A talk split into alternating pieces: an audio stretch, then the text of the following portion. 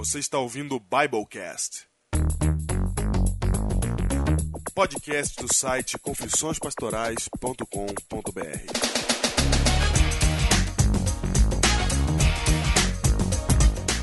Eu sou o pastor Júnior, distrital de Ubatuba, São Paulo. E eu sou o pastor Diego Barreto, auxiliar da Igreja Adventista da Alvorada, em São Paulo. E este é o seu Biblecast 63. É isso aí? E eu não tô em São Paulo agora? Beleza, tô aqui na minha terra natal, Júnior. Veja que beleza. Olha aí, que beleza, hein? Sinta, sinta o cheiro da natureza, o mar. Eu sinto, mar. eu sinto, eu sinto esse cheiro, eu sinto. Muito bem, eu estou aqui no Rio de Janeiro, Júnior, porque vou fazer um congresso jovem aqui na igreja do meu coração, a igreja que eu fui criado, Ok. igreja de Guadalupe, no Rio de Janeiro. E se você por acaso está ouvindo esse Biblecast no dia do seu lançamento, na sexta-feira, e mora no Rio de Janeiro, Dia do lançamento é segunda, hein, Diego? para com isso. Você venha para a Igreja de Guadalupe, que nós estaremos lá no final de semana com o Congresso Jovem Os Novos Anarquistas, hein, Júnior? Eu gostei, hein? Eu gostei, Ó. eu gostei. Ficou bom, hein? Os novos anarquistas estarão lá, Igreja de Guadalupe, sexta, sábado de manhã e sábado à noite, sábado à tarde, né? E domingo à noite. Olha aí, anarquistas, graças a Deus. É. Boa também essa, hein? É, é, é da série, né? Da série. É, da série, da série. Muito bem, é isso. Por causa disso, e também porque o programa ficou grande, né? Nós vamos fazer uma abertura curta hoje. Sim, E nós vamos agora direto para nossa atração bissemanal. principal Bissemanal. bissemanal Você viu? dos nossos amigos do Escolhi Ser Pastor. Opa! Aí estão eles. Eu era uma pessoa comum. Até que minha vida mudou. Porque agora eu atravesso um caminho tortuoso, cheio de obstáculos. Minha vida será transformada porque agora eu escolhi ser pastor.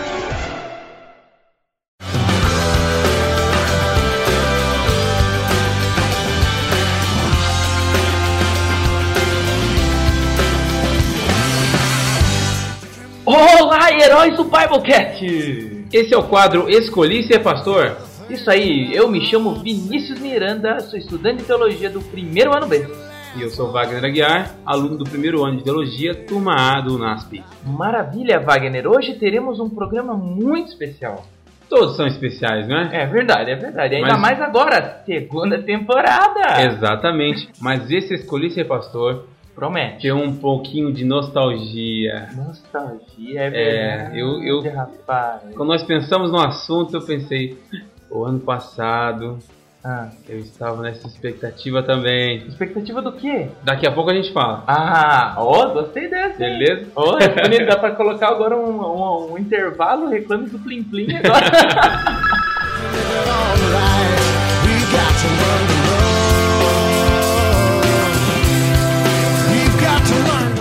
Bom, se você está curioso para saber como estão os estudos, nós hoje vamos falar um pouquinho, né, Wagner? É, um pouquinho aí. Já- agora a gente já está mais atualizado. Principalmente o Wagner, não sabia nem o que era a matéria de ética cristã, né, Agora eu Wagner? já sei. Agora já sabe, já está tendo aula. Então a gente gostaria de compartilhar com vocês algumas das coisas que a gente tem que fazer. E se algumas pessoas, por exemplo, Vinícius, Ah. querem saber o que, que a gente lê, o que, que a gente estuda, de repente elas querem ter acesso lá também. Então nós teremos que ler o livro Mensageiro do Senhor, que tem mais ou menos 70 páginas. Na matéria de ética, temos mais 180 páginas de leitura, entre leituras em português e leituras em inglês também. Isso por mês. É, matéria de psicologia e aconselhamento, nós vamos precisar ler 100 páginas por mês em português e 100 em inglês. Filosofia também, 300 páginas no semestre. Vamos ter que ler mais ou menos uns 30 capítulos de Patriarcas e Profetas. Sobre saúde, também nós três capítulos por semana de algum escrito de Ellen White, de algum livro. Na matéria de educação musical vamos ter que ler três livros, né? É isso aí. E informação pastoral, o Vinícius vai ter que ler o Manual da Igreja, o que, que ele fala sobre escola sabatina, e também o livro Conselhos sobre Escola Sabatina. Já o Vagnão vai ter que ler alguns artigos e revistas ali, né, pra ficar inteirado. né? Duas revistas, dois periódicos da Igreja Adventista por semana. Cansei só de falar tudo que a gente tem que ler, rapaz. Dura organizar isso tudo para não perder o dia de entrega. É isso mesmo, Wagner. Isso é uma das coisas que eu vejo que eles tentam né, nos fazer aprender desde o começo que a gente entra no curso. Não é muito só estudo, mas é você se organizar. Exatamente. Se você consegue se organizar aqui no curso de teologia, você leva até que tranquilamente. É, e quem não se organiza, entrega atrasado, perde ponto, né? E aí acaba ficando para trás na contagem de pontos depois. É verdade. é verdade. eu acho que eu falei muito isso. No BTV eu Eu me entreguei. Mas eu entrego com antecedência, rapaz. Beleza, beleza.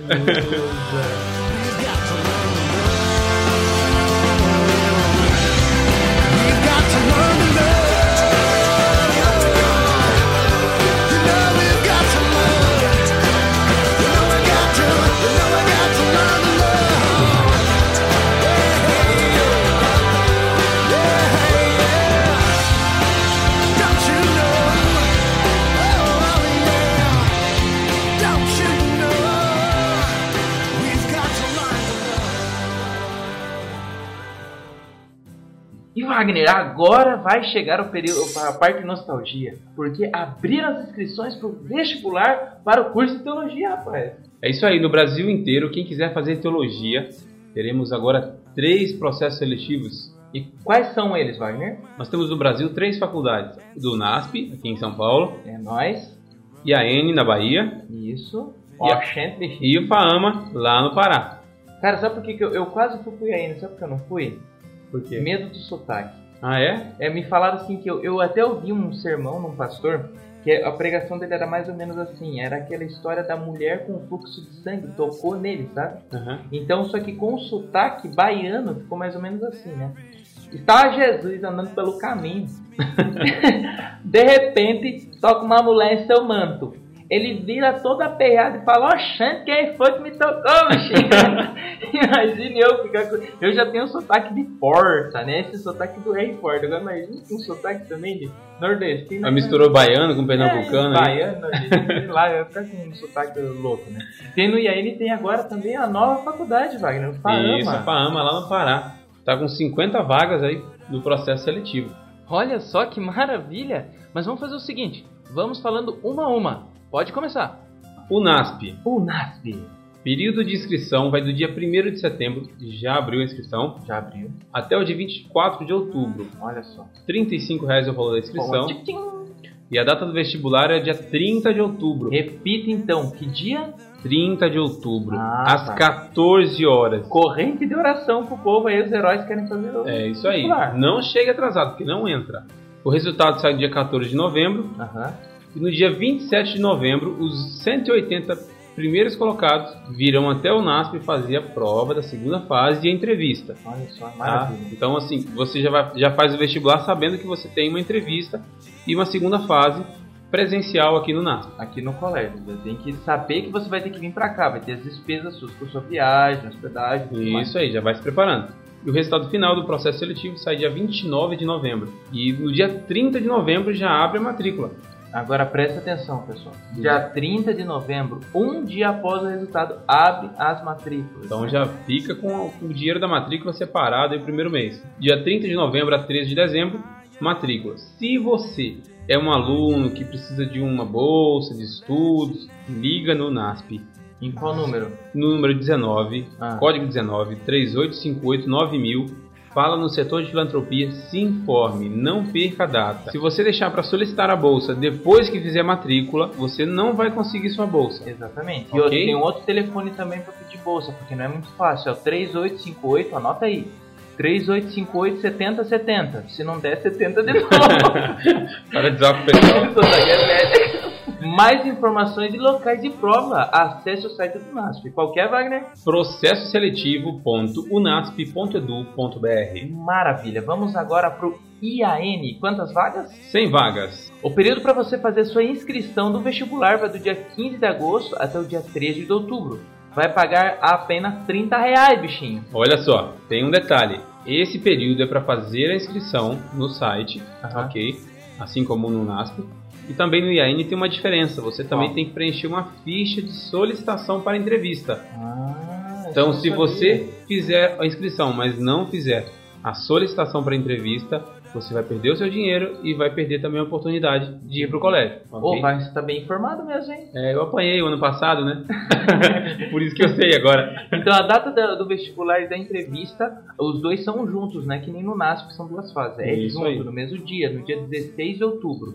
Sete e meia da manhã vai ser entrevista, duas e meia a prova. Exatamente, no local de prova que você escolheu lá no momento da inscrição. Exatamente. O resultado vai ser no dia 30 de outubro e assim como no NASP, o período da matrícula vai ser do dia 31 de outubro até dia 3 de novembro. Se você precisa também, como o Wagner comentou no NASP, de uma bolsa de estudos, tentar alguma coisa, ligue no telefone 75, né, o DDD, número 3425 8000, setor de filantropia. Você pode ligar também no telefone. Esse tem uns 70, 70 também. Tenta, tenta.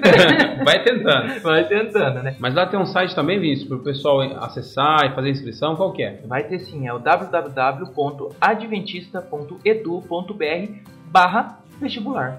É isso aí. Se você não entendeu, volta um pouco e escuta de volta. Eu preguiça de falar de novo. E Wagner, no Faama, que fica em Benevides, no Isso. Pará. Benevides fica coladinho ali de Belém, fica perto da praia, então quem quiser ir pro colégio, domingão, ir na praia, não vai ter oportunidade porque você vai ter que estudar muito. Então Ah, é? fica tranquilo. É verdade. Lá são 50 vagas. E todo o processo seletivo é praticamente a mesma coisa no IAN. É, Exatamente. Ah, você já tinha esquecido. tinha que ver a cara dele. Então, Esbugalhou o olhinho. então, se você quer saber as datas, como é que funciona o processo seletivo da FAMA, É a mesma coisa do IAN. volta um pouquinho e ouve de novo. e qual é o site, Wagner, do Faama? www.adventista.edu.br barra vestibular FAMA. É F-A-A-M-A, né? Isso Tem aí. dois As. E é o mesmo, é o mesmo site do, do IAN, só que no barra você vai estar fazendo essa alteração. É isso aí. E o telefone de lá é o 91 3724 9500 para você obter mais informações e também solicitar a sua bolsa. Ok. Os locais de prova, o pessoal já vai sabendo, é juntamente com o pessoal do IAN. Você faz a prova todo mundo junto e as entrevistas também. Exatamente. Agora, se você quer aprender aí o espanhol, conhecer uma cultura diferente, fazer uma faculdade em.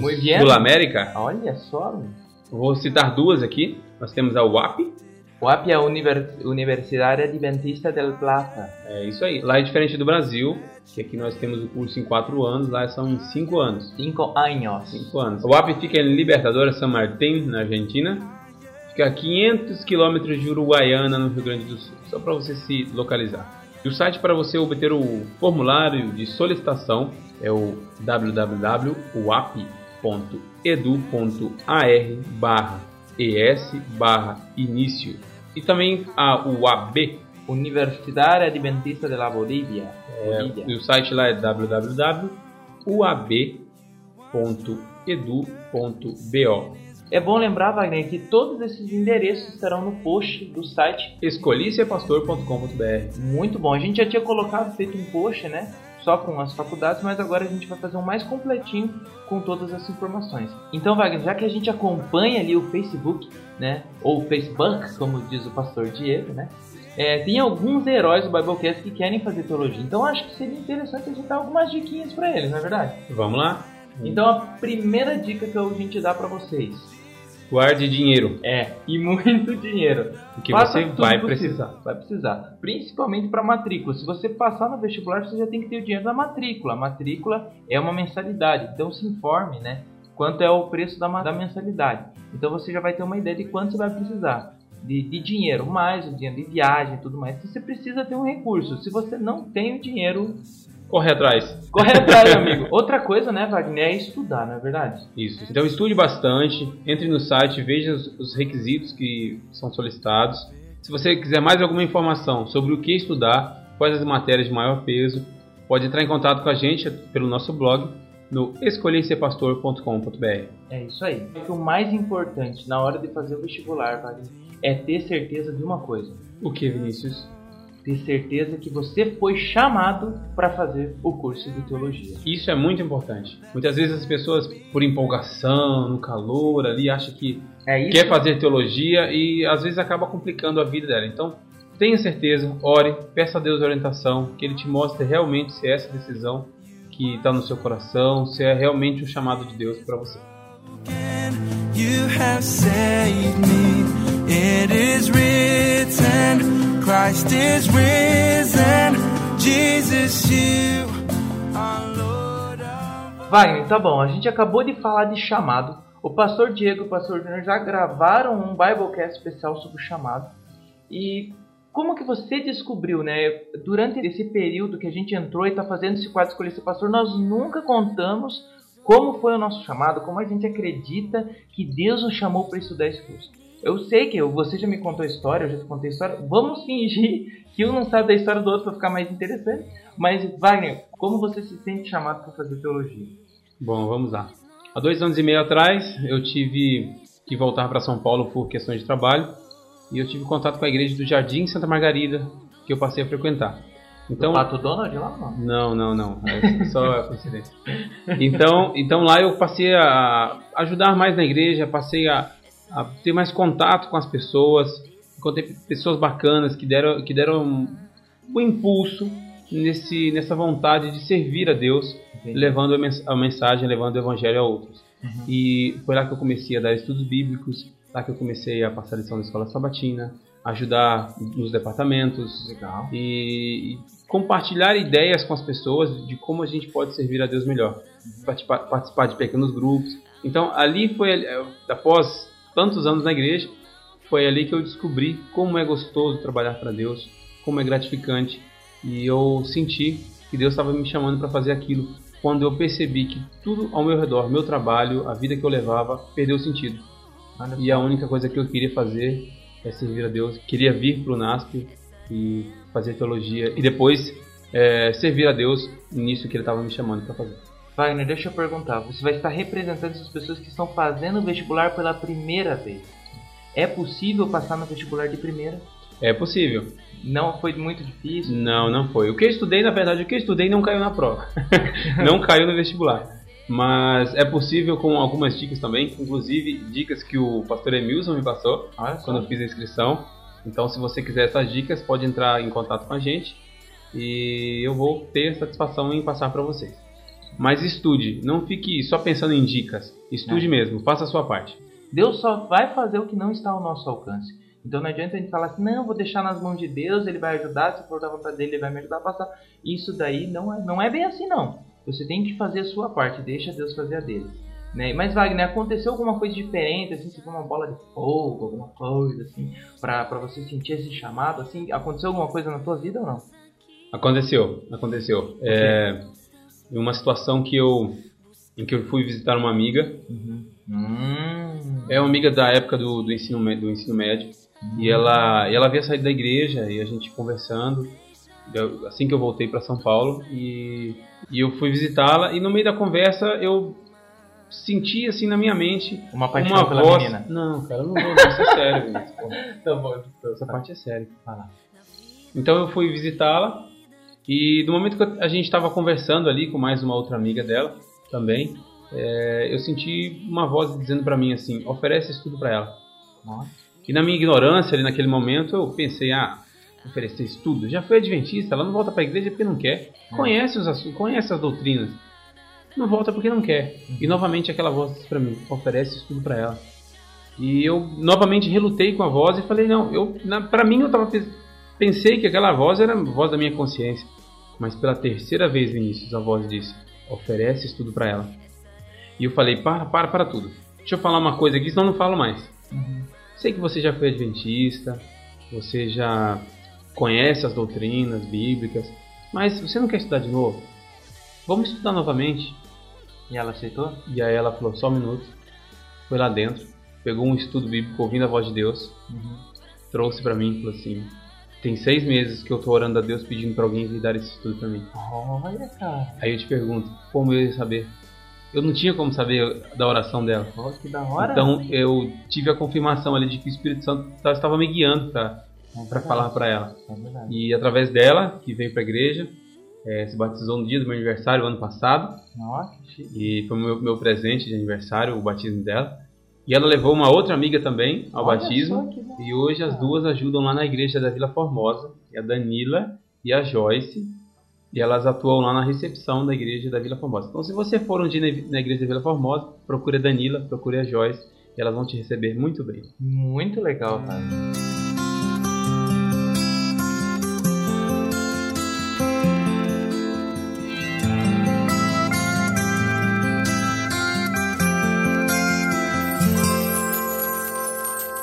Mas e você, Vinícius? Ixi, Como foi? Como foi? Ah, Conta aí pra gente. história com isso é longa, rapaz. Vou tentar resumir ao máximo possível. Pessoal, então é o seguinte. 2007 eu fiz meu primeiro vestibular. Eu estava com essa dúvida se, se eu era ou não para ser pastor. E vai uma dica para você. Eu estava lendo aquele livro O Batismo pelo Espírito Santo, conhece? Aquele da Conheço. casa? E lá dizia que você tem três maneiras de você descobrir se você tem um dom espiritual. O primeiro é você se sentir bem fazendo aquilo que você está fazendo, as pessoas reconhecerem você com o dom e você ter resultados quando você faz isso. Então eu pensei, eu acredito que é para ser pastor, as pessoas falavam que era para mim estudar teologia, eu me senti muito bem pregando, tudo. Então eu falei, vou tentar o vestibular. Eu fiz o vestibular e não passei. Não passei porque eu coloquei a nota minha do Enem. Isso jogou a minha a nota final da prova lá embaixo. Acabei não passando no, em 2007. E entendi que era para ser no próximo ano. Então, em 2008, eu orando muito a Deus, eu pedi para ele uma resposta. Falei, Deus, é ou não é para que eu seja pastor? E eu pedi num dia do meu aniversário uma resposta. né? E eu falei assim, Deus, está nas tuas mãos. Eu fiz jejum, fiz tudo, fiquei o dia inteiro esperando e nada da resposta. E no final do dia, como era meu aniversário, onde eu trabalhava, eles me trouxeram um presente com um cartão. E nesse cartão estava escrito assim na capa dele, que eu deveria parar de lutar com as minhas próprias forças e entregar minha vontade à vontade de Deus. Mas peraí, quem te entregou esse cartão?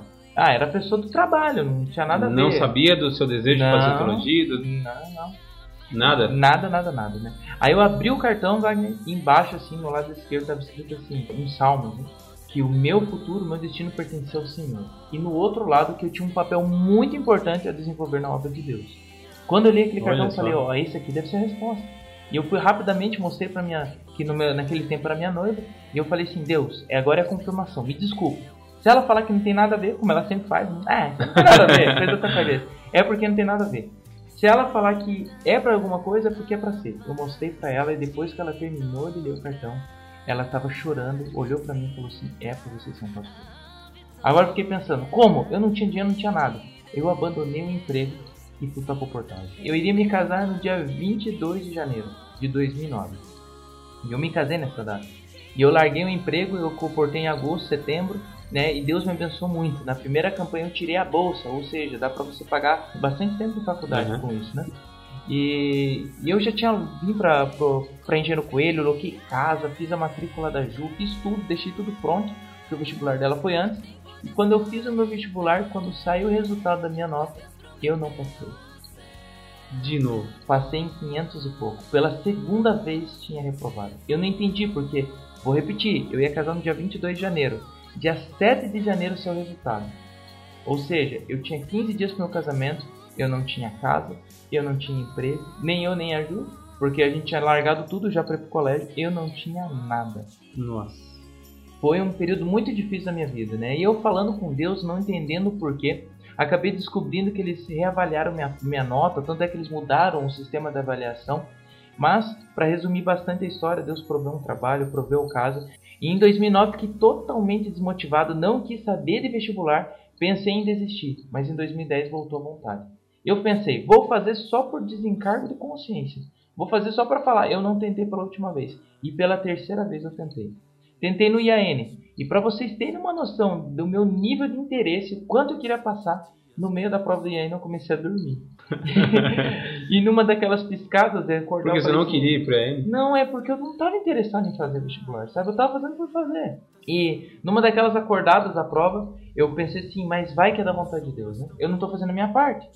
Eu fui no banheiro, lavei o rosto e voltei. Terminei a prova. Quando saiu o resultado, de 80 pessoas que passaram, eu passei em 29. Olha aí. Então eu tinha passado, eu passei bem até, né? Eu falei, caramba, eu fazendo a prova desse jeito, eu passei. Eu falei, vou fazer no NASP. Fiz no NASP, passei na primeira etapa e, e passei em uma margem baixíssima de acerto, né? É, eu, quando eu fiz em 2008, quando eu fui muito bem na prova, eu tinha acertado 39 questões. O que tinha mais acertado acertou 42. Quando eu fiz agora, em 2010, de 50 questões eu acertei 27. Só que eu apavorei na redação. Né? Porque na redação você podia falar sobre o quê? Sobre pessoas que não saberiam ler nem escrever. Aí eu pensei assim, quem que eu vou falar? Em 2010 que não sabe ler nem escrever? Quem? Quem? Quem? Quem? Quem? Quem? Tiririca. Título da redação. Pior que tá, não fica. Exatamente, aí, viu só, cara é ligeiro. Bote no tiririca. Pior do que tá, não fica. Então eu fiz a redação e terminei com a frase. Pior do que tá, não fica, né? E a, acabou que graças a essa redação eu passei no vestibular Que na primeira. bacana, que legal. E eu até pensei, né, em mandar um e-mail pro Tiririca agradecendo, mas daí a Ju me alertou, né? Ele não sabe ler e escrever. Não vai era me- saber, né? Era melhor ligar do que mandar e-mail, não. Aí eu passei no vestibular, fiz a segunda fase, né, deu tudo certo. E graças a Deus estou aqui, no colégio estudando teologia. Então temos do- dois indicativos aí.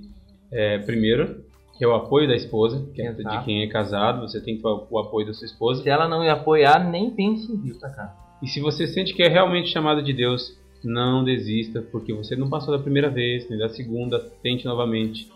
Às vezes vem muitas dificuldades na sua vida, mas se você perseverar em Cristo, você será um vencedor. Sabe, Wagner, eu vejo que Deus atua mais ou menos assim na nossa vida.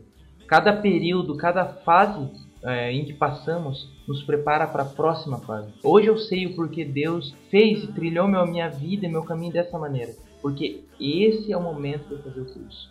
né? Se eu fizesse antes, não ia dar certo. Esse é o momento correto. Deus, ele conhece todas as coisas. Ele conhece a minha vida. Ele conhece a vida de quem está escutando nesse momento. Ele sabe das suas dificuldades. Ele sabe dos seus problemas. Ele sabe o momento certo para você ingressar no curso.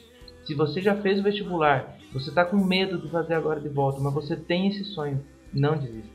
Se é a primeira vez que você vai fazer o vestibular, coloque todos os seus receios, suas dificuldades na mão de Deus, porque eu tenho certeza. E eu gostaria muito de ver você aqui estudando teologia aqui com a gente. É, e não deixe de avisar, se vier fazer a, segu- a segunda fase, dá um toque pra gente, a gente vai lá te conhecer, Dá um apoio moral, dá um apoio. trocar uma ideia, tirar umas fotos, dar um abraço. É isso aí, a gente posta no site depois. Então, pessoal, não desista do seu sonho.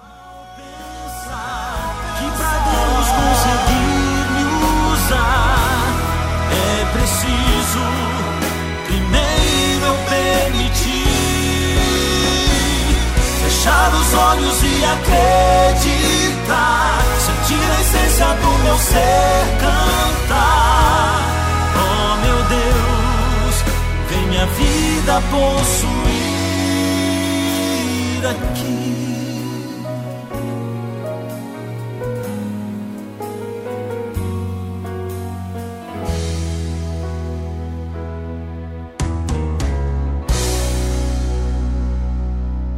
Mas Vinícius, me diz uma coisa, é, que, que, que colocação você ficou no processo seletivo? Ah, cara, eu não tenho certeza, mas eu acho que foi mais ou menos em 96, porque eu fui mal na primeira fase, né? Aham. O que, que tem? Ah, tá. Não, não, era só pra saber. O que, que você quer, cara? Não, é só pra saber mesmo. Como é que você foi? 90 aí? 96. 96, né? Ah, Ah, tá. Ah, entendi. Não, tudo bem. Por quê? É... Ah, assim, só queria saber, só pra confirmar. Confirmar o quê, cara? É, é... Não, beleza. Fala, quanto fala, tá bom? Qual foi o lugar que você passou? Na primeira fase, fiquei em 16. Aí na segunda, eu tive dor de cabeça na hora da prova. Ah, olha É. olha E-. Acabei ficando em 26. Ah, Mas é, por causa disso, entendeu? Fiquei com dor de cabeça. 26? É. Ah, o que importa é que nós dois estamos aqui. É, mas assim, é mais uma con- confirmação, né? Da turma A, por isso que eu Não, colocar ó, na turma primeiro A. que a discussão da semana passada já acabou, 0,6 não é nada, tá? 0,06 não é nada, então não, nem adianta você vir com essa de volta. E não adianta querer competir comigo, tá no vestibular, rapaz. Ah, fazer o quê? Não, são números, né? Como diz o professor, números não mentem. Ah, que números não mente aqui, rapaz. Tá bom, então, nos vemos então no próximo Escolhi Ser pastor? Pastor.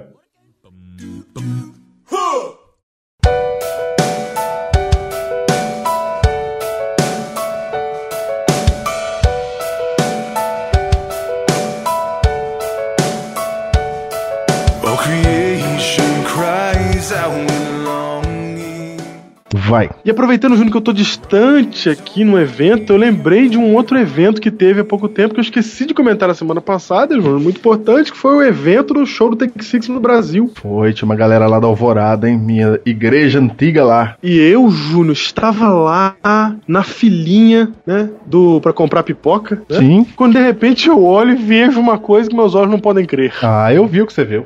Eu tinha um cara com a camisa do Biblecast. Meu. Eu falei, não acredito. Eu- aí na hora que eu olhei, eu falei, eu sei quem é. Eu sei quem é. Fui lá, abracei, tirei uma foto com Ederson Peca. Opa! Aí está! Nosso amigo aí que nos, que nos salva na configuração do site muitas vezes. É o seguinte, que hoje foi o responsável por esse negócio estar no ar de novo. Ah, é? É logicamente. Ah, é verdade, porque toda vez que é o Júnior que tem que pôr no ar, é o Peca que É conserta. lógico. É verdade. Tem pôr no ar Até mandar um e-mail pra ele já ficar de olho. Manda? Não, já manda ele pôr já. É. Manda- Vou mandar um e-mail pra ele, um arquivo pra ele. Mandar, manda. Muito bem. E Júnior, não bastasse isso, eu entrei no, lá no, no local do evento e de repente estava conversando com um amigo de uma outra igreja quando alguém aparece do meu lado assim, põe a carinha do lado e fala assim: Com licença, você que é o Diego do Biblecast? Hum, veja aí.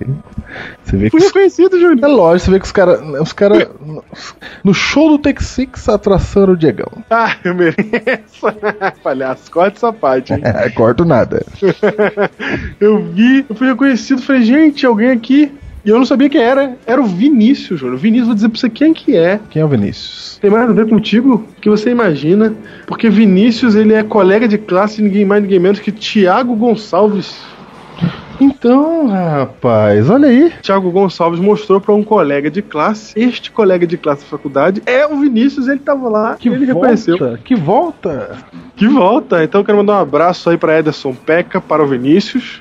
E também porque hoje à noite aqui no Rio de Janeiro eu tive o privilégio de encontrar depois de anos, aproximadamente uns seis anos ou sete, sem ter visto mais meu amigo Flávio Malta, filho de Fátima Albuquerque, que está lá na Espanha, velho. Heroína. Heroína. Ele também, firme. Foi ele que levou meu podcast pra ela. E aí, tive o privilégio de encontrá-lo, então quero mandar um abraço para ele também. E é isso aí. Então, quem quiser, amanhã, Guadalupe, e você emenda. Ok, Ok? ok.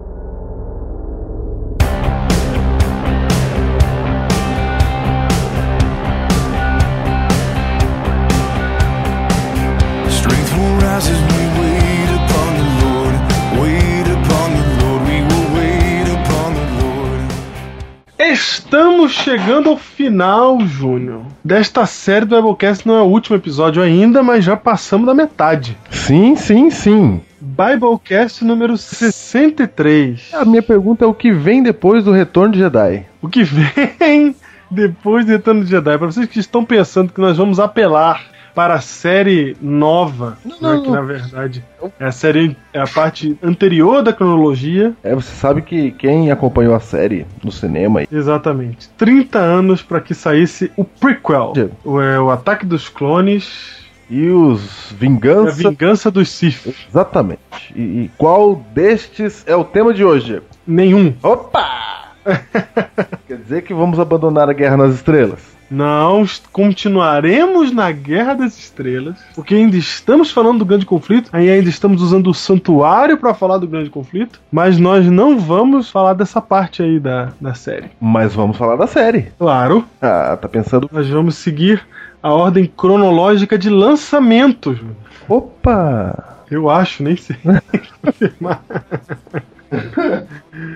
Mas hoje, Júnior, continuando nossa série Guerra nas Estrelas, hoje nós vamos entrar mais a fundo ainda em uma parte muito importante do santuário. Vamos falar hoje de profecia, profecia de Daniel. E eu digo mais uma coisa, Júnior: hoje é o grande dia em que, se você prestar atenção, abrir sua Bíblia, estudar com a gente, você pode até, você pode até não crer muito em Deus. Mas hoje, se você prestar atenção, estudar com a gente, no fim você vai ter que fazer uma decisão muito séria. Porque hoje a gente vai tratar da maior profecia de tempo da Bíblia. A maior de todas. A Bíblia fala quando começa, fala quando termina, fala quando é o meio, fala tudo quanto é ponto de referência histórico tá nesta profecia. E é ela que nós vamos estudar hoje, por isso, porque é a maior de todas as profecias e porque dentro do cumprimento dessa profecia, há uma caravana, Júnior, que o título de hoje é.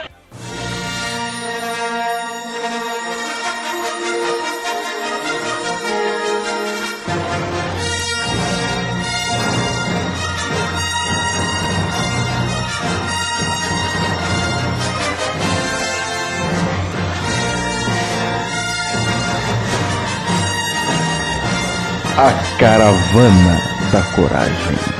Muito bem. Ah, pensaram que a gente não tinha cartas na manga? A caravana da coragem, Júnior. É isso Caravana aí. Coragem. Levanta a mão quem assistiu Caravana da Coragem. Caravana se, da vo- se coragem. você ficar desapercebido, você tende a achar que esse filme não faz parte da série Guerra nas Estrelas, mas faz. Faz parte. Cara, a história dos nossos queridos Ewoks. Os Ewoks. Que aparecem no Retorno de Jedi. Não só no Retorno de Jedi, né? Durante a série. Mas no último episódio eles estão lá também. E que comece a Caravana da Coragem. Ou seja, e o, ti, e o, o título é esse, Diego, porque Deus lançou uma caravana para restauração da verdade. E eu quero ler dessa caravana aqui. Isaías, capítulo 58 e o versículo 12. Porque até aqui, faz aí uma retrospectiva, Diego. Até aqui, Retrospectiva. Até aqui nós vimos que o homem estava separado de Deus pelo pecado. Deus então inventou uma maneira de salvar o homem, de aproximar o homem de si novamente, de Deus, e criou uma maneira que seria a morte do Filho de Deus, Cordeiro que tira o pecado do mundo. Até que o Cordeiro fosse morto, o santuário esteve aqui para nos dizer como que essa salvação funcionaria até o dia que ela chegasse realmente com a vinda de Jesus. Então, o povo vivia com o ritual do santuário para lembrar-se que são pecadores e que são salvos somente pelo mérito de Cristo, aquele que morreu sem pecado como um cordeiro que não tinha culpa de nada. Quando Jesus veio a esta terra, então, ele cumpriu aquele ritual do santuário na realidade e a partir de então nunca mais se precisou matar um cordeiro, basta você ir direto a Cristo, que é o seu sumo sacerdote e a ovelha né, e o cordeiro que espia pelo seu pecado. Ele é os dois. Vimos que Jesus está no céu agora, no santuário do céu, fazendo esse ritual no céu para interceder por mim e por você aqui na terra, para que nada nos impeça de sermos salvos, de nos aproximarmos de Deus. Mas aí descobrimos no Império Contra-Ataca que todo esse projeto de Deus para nos salvar foi jogado por terra quando o diabo criou um sistema religioso parecido que se chama em nome de Deus, pegou o próprio, a própria igreja de Deus e perverteu, dizendo que há um santuário na terra, que há um sacerdote na terra, tirando a intercessão de Cristo lá no céu e colocando a salvação, a salvação por meio de obras, por méritos, e não por meio de somente fé em Jesus Cristo. Olha aí. E dessa maneira ele contra-atacou, criando um caminho falso que parecia o verdadeiro. E a Bíblia diz que ele faria isso lançando a verdade por terra e prosperando. E assim ele fez. Ou seja, mudando a doutrina. Isso.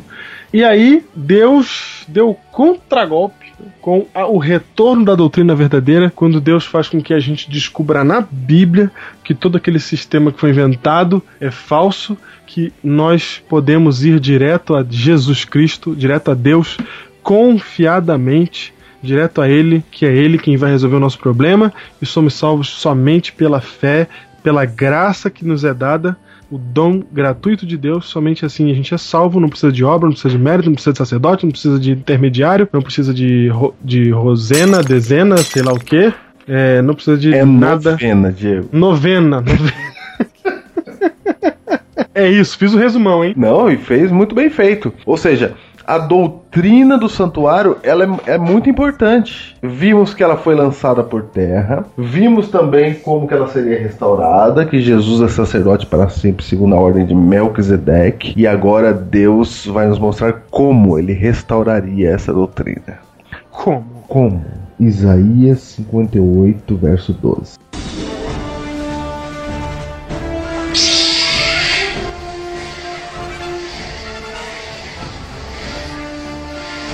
Deus aqui lança a caravana da coragem. Ele diz aqui, ó, os teus filhos, Diego, edificarão as antigas ruínas. Olha, Opa, primeiro, a Bíblia diz que haveria antigas ruínas.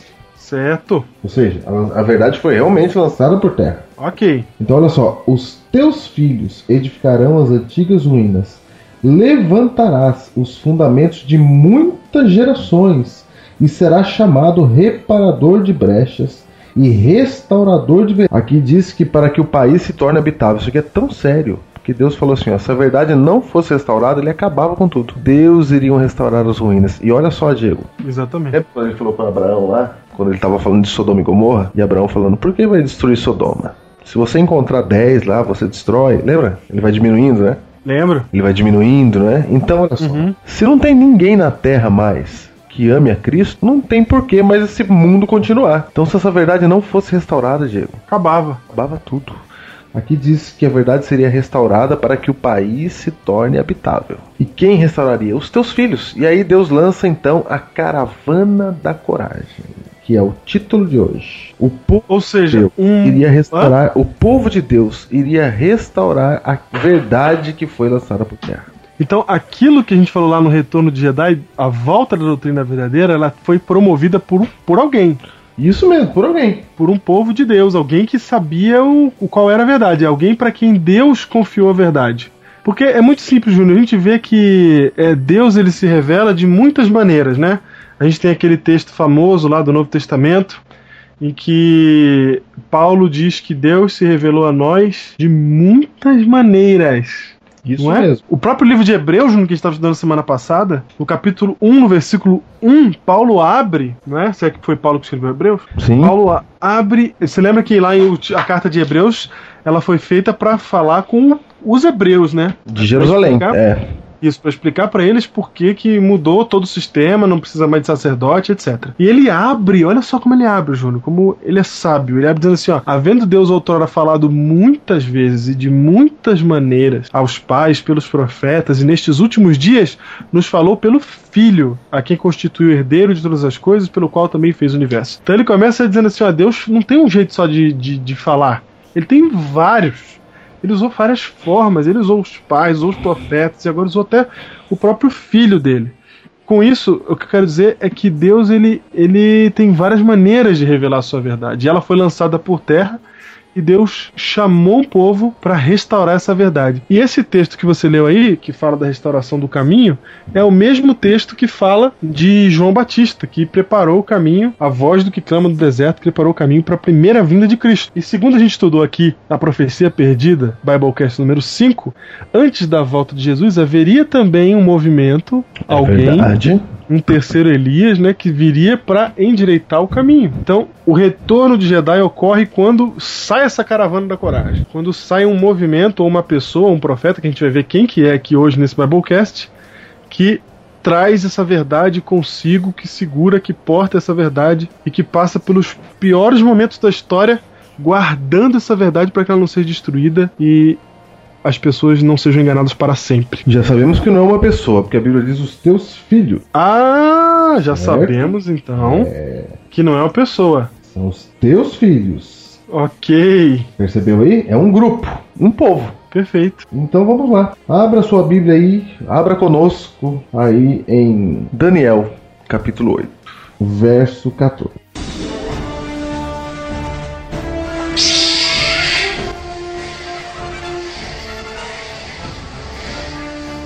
Ele me disse: até duas mil. Peraí, então nós já falamos aqui sobre Daniel 8 no Império Contra-Ataca, né, dessa série, no 61. E nós vamos agora só relembrar o contexto para você aqui. O contexto é o seguinte: Daniel tá tendo uma visão. Essa visão está acontecendo no terceiro ano do- de Belsazar. Nesta visão, ele vê um bode com dois chifres e um carneiro. Não, um bode e um carneiro, né? O bode com um chifre grande e o carneiro com dois chifres. Aí o bode vem voando, bate no carneiro, quebra os dois chifres dele. O chifre grande cresce mais ainda, até que estoura sozinho. Você lembra da história. Ok. O chifre grande é o Alexandre o Grande e etc. Acontece, Júnior, que quando Daniel está tendo essa visão, de repente, no meio da visão, dá uma propaganda. Faz um plim-plim. Um plim plim. Da Globo. Hum, Ele tá lá tendo a visão, tá vendo dois, dois carneiros brigando, um bode, pá, chifre pra lá, chifre pra cá, de repente, pá, para a cena. De repente, Júnior, do nada, no versículo 13 do capítulo 8, para a cena e entra outra cena. olha, vamos lá. Ele tá vendo lá os carneiros brigando, de repente ele fala assim: ó, depois ouvi um santo que falava. Você viu que ele não apresentou santo, não apresentou nada. Ele não falou, tinha uma pessoa olhando, alguém assistindo, não falou nada. Ele tava vendo dois carneiros, de repente ele ouviu um santo que falava e disse outro santo aquele que falava. Então a gente tem dois santos aqui, certo? Certo. E um tava conversando com o outro. Aí um falou assim, ó: "Até quando durará a visão do sacrifício diário e da transgressão assoladora? Visão na qual é entregue o santuário e o exército a fim de serem pisados." Ou seja, até quando a verdade ia ser lançada por terra, né? Exatamente, porque lembra que no texto que diz que a ver- verdade seria lançada por terra É verso e 12. que, e que Satanás iria atingir o santuário no céu e o, e o exército do céu? Exatamente. Tá usando a mesma palavra aqui, Júnior. É isso. A pergunta é até quando? Santuário e exército. Então ele está se referindo a essa questão. Até quando a verdade vai ficar jogada por terra? Até quando o santuário vai ficar jogado por terra? Peraí, peraí, peraí, Diego. Tem uma resposta pra isso? Júnior, tem. Aí, Júnior, tem resposta. E a resposta vem no verso seguinte, no 14. Fala assim: Ele me disse: Até 2.300 tardes e manhãs, e o santuário será purificado. Júnior, Não, não, não. Tá muito claro. O santuário, Tá a doutrina do santuário ia ser lançada por terra. E agora tá dizendo assim, até 2.300 tardes e manhãs, e aí vai ser tudo purificado, tudo restaurado. isso. Os teus filhos edificarão as antigas ruínas. Exatamente. Agora, o mais importante é que tem uma data, então, né? Sim, porque ele dá um numeral, não é? Dá o numeral. E esse é o número da maior profecia de todos os tempos na Bíblia. Duas. Esse é o maior número. 2.300 tardes e manhãs. Antes da gente entender qual que que esse valor quer dizer, vamos continuar e ver o seguinte: em verso 15, havendo eu, Daniel, tido a visão, procurei entendê-la. Certo? Certo? Normal, ele acabou de ter a visão do boy, do carneiro, não sabia direito, ok? Claro. Então, quando eu acabei de ter a, a visão, procurei entendê-la. E aí, eis que se me apresentou diante é, um- uma como aparência de homem. E ouvi uma voz de homem de entre as margens do Ulai, a qual gritou e disse: Gabriel, dá a entender a este a visão. Veio, pois, para perto de onde eu estava. Ao chegar ele, fiquei amedrontado e prostrei-me com o rosto em terra. Mas ele me disse: Entende, filho do homem, pois esta, esta visão se refere ao tempo do fim. Opa. Então ele está dizendo assim: olha, Daniel, isso não é para agora. Isso aí se refere ao tempo do fim. Sabe por que ele está falando isso, Júnior? Porque Daniel estava né? esperando ser liberto do cativeiro babilônico. Isso. Quando ele fala assim, até quando vai durar a transgressão, a, visão desoladora, até quando vai ficar sem santuário? E o tempo de Daniel era um tempo sem santuário, não é? É, ele achava que estava falando da época dele. Que ele estava lá, sem o santuário, o santuário destruído em Jerusalém. Exatamente. Então quando o anjo chega e fala assim: Não, Daniel, não tô falando de agora, não. Essa profecia que você tá vendo aí não é para agora, é para o fim dos tempos. Ô Diego, isso é muito importante, esses 2.300 tardes manhãs que a gente vai estudar hoje, porque esse período de tempo aí, como você disse, é o maior período profético da Bíblia, não é? Isso. E ele avança, Diego, muito além da Bíblia, do tempo bíblico, muito além de João, que escreveu o Apocalipse, o último livro, vai muito além. Então, Uhum. qualquer pessoa que acha que a Bíblia. a é, qualquer pessoa que não acredite na Bíblia pode ter um vislumbre de que a Bíblia falou coisas lá no passado e que acontece hoje. Perfeito. É a profecia bíblica, entendeu? A profecia bíblica é uma das âncoras que nós temos para acreditar no poder de Deus. Como é que uma coisa escrita aqui no livro de Daniel, escrito mais ou menos nos, mais ou menos não, no sexto século antes de Cristo, sabe de coisas que vão acontecer lá na frente, mas muito na frente. Diego, é muito. É muito. Não adianta, é muito na frente. É isso que a gente vai ver hoje. É isso. Então, Júnior, o profeta, o, o, o anjo, né, começa a contar pro profeta a visão. Certo? A gente já leu isso na semana passada, né, no, no, no Império Contra-Ataque 61, que ele explica o que é o carneiro. O carneiro é a Média Pérsia, por isso tem dois chifres, o rei da Média e o rei da Pérsia. O bode é, o rei da Gré- é, é a Grécia, o chifre grande é o primeiro rei, certo? Certo. Só tem um detalhe aqui que escapa ao português. Hum. No texto original, no hebraico, há duas palavras se referindo às visões aqui. Quando o, o, o Daniel está tendo a visão, e ele tem essa visão, que, é o, que eu falei que é, o- é tipo uma propaganda, de repente no meio do- da, da outra visão entra um outro negócio que não tem nada a ver, na verdade tem tudo a ver, se você o, o verso 12, que fala que o exército ele foi entregue com um sacrifício diário, então faz sentido que no 13 se pergunte até quando isso vai acontecer. Sim. Então tem tudo a ver. Só que é que você tá mexendo com duas figuras e de repente aparece outra, entendeu? Parece que mudou de canal. Entendi.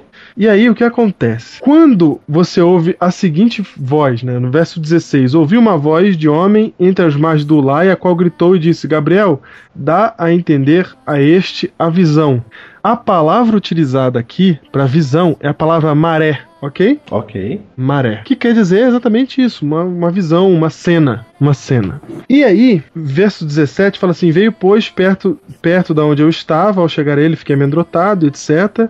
E aí ele fala assim: entende, filho do homem, pois esta visão. Agora ele usa, não usa a palavra maré, ele usa a palavra que é difícil de falar, ra, razon. Razon, é isso.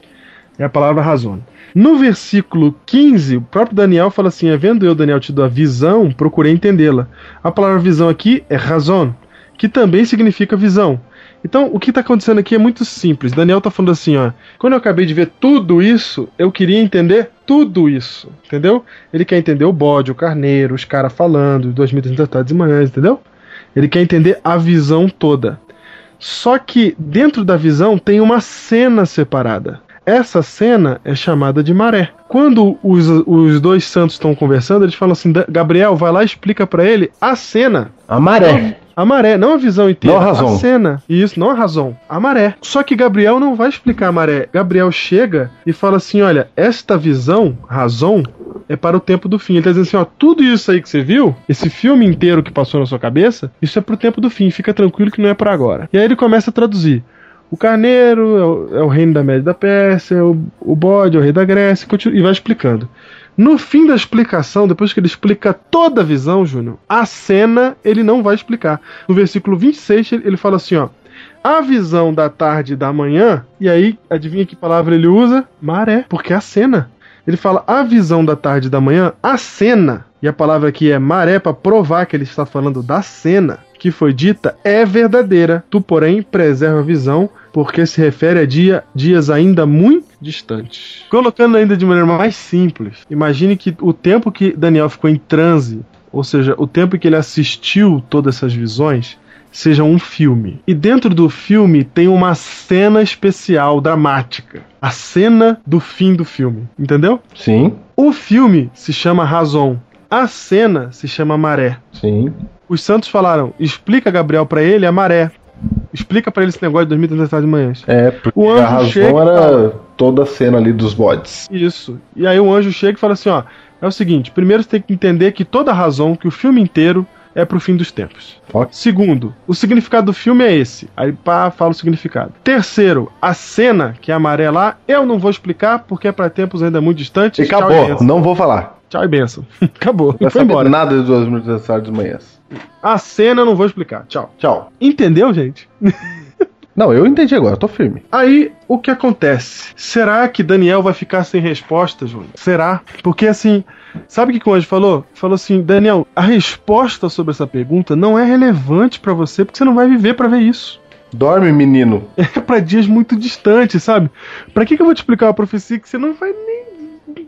Até porque quando você vê o dia que essa profecia se cumpre, é num dia tão distante de Daniel que realmente responder a pergunta só vai gerar mais perguntas. É verdade. Então, Imagina, Daniel- é como se Deus estivesse contando o futuro pra ele. É, entendeu? Mil anos pro futuro e mais. E aí Daniel fala assim. O Gabriel fala, Daniel, não vamos te explicar por causa disso. Tá bom, passa o tempo, Júnior. E aí vem o capítulo 9 de Daniel.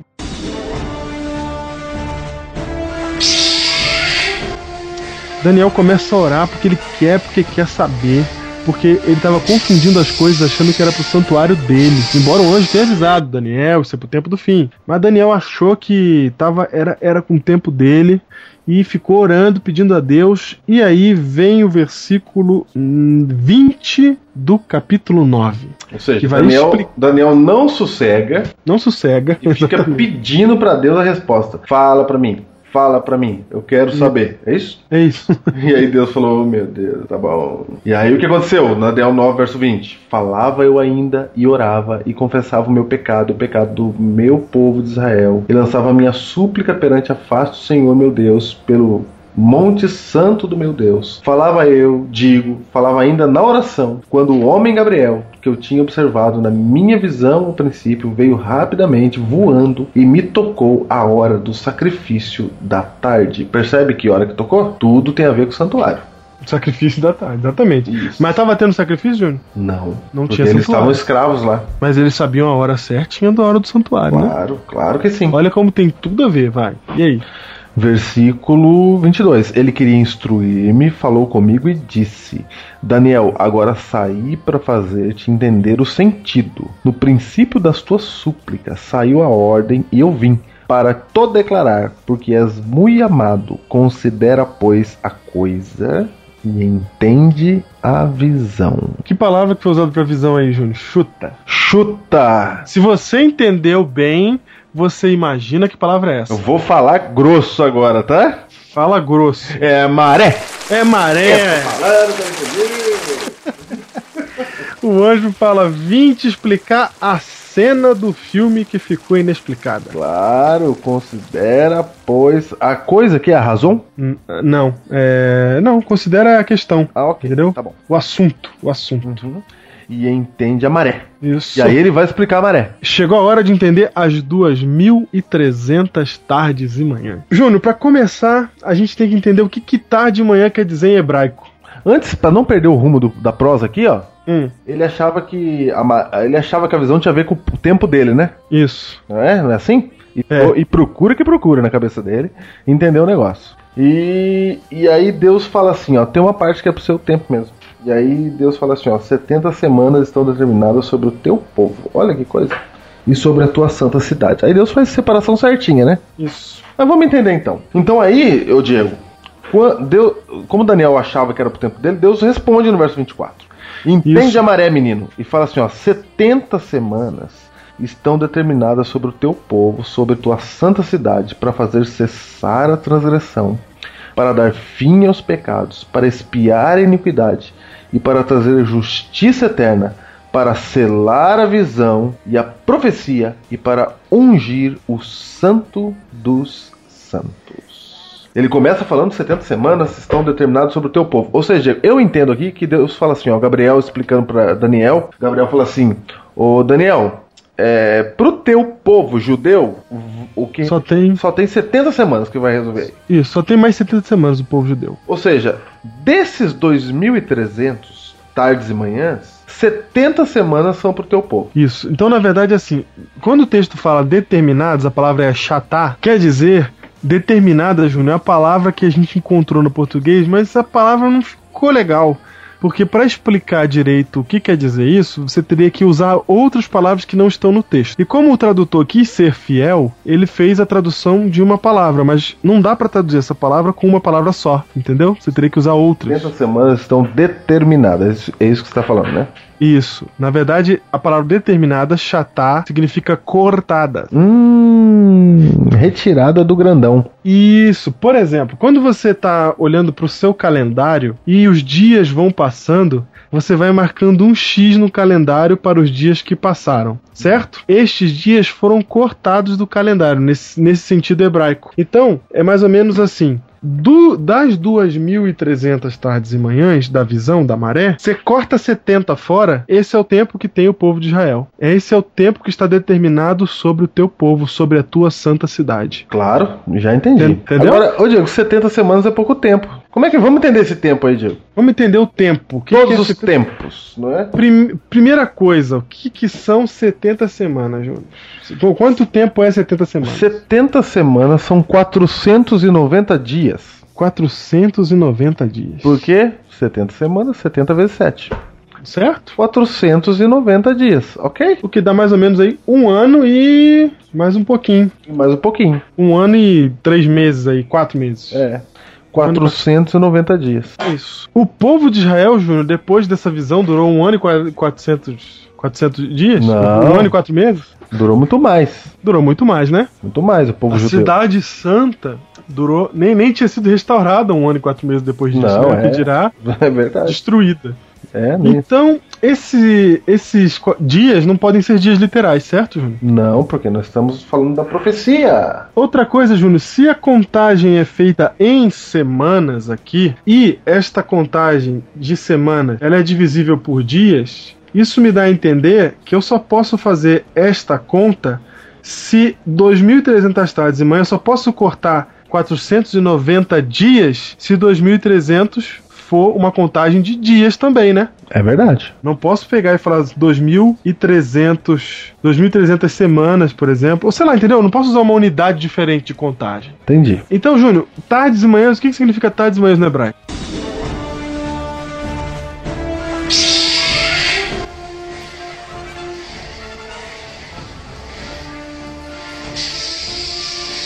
Vamos lá, gente. Duas. Primeiro aqui para você entender 2.300 tardes e manhãs, ok? Ok.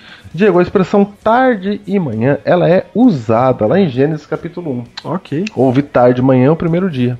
Aham. Houve tarde e manhã o segundo dia. A palavra tarde quer dizer parte escura do dia. Uhum. E não o entardecer apenas. Ou só a parte da tarde, como a gente entende hoje aqui no Brasil, que é de meio-dia a seis da tarde. Perfeito. Entendeu? E a palavra manhã é uma tradução da palavra hebraica que quer dizer parte clara. E não manhã mesmo como a gente entende hoje, que é das seis da manhã ao meio-dia, como a gente entende hoje. Então, quando a Bíblia fala houve tarde manhã, o primeiro dia, lá em Gênesis, ela está dizendo assim: ó, houve escuro, houve claro o primeiro dia. Certo?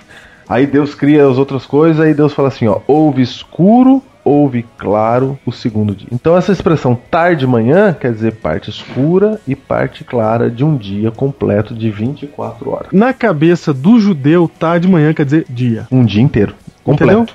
Dá a volta. Isso aí, isso aí você Escura e parte clara. Isso, você pode perguntar pra qualquer rabino até hoje que eles vão confirmar isso pra você. Assim qualquer mesmo.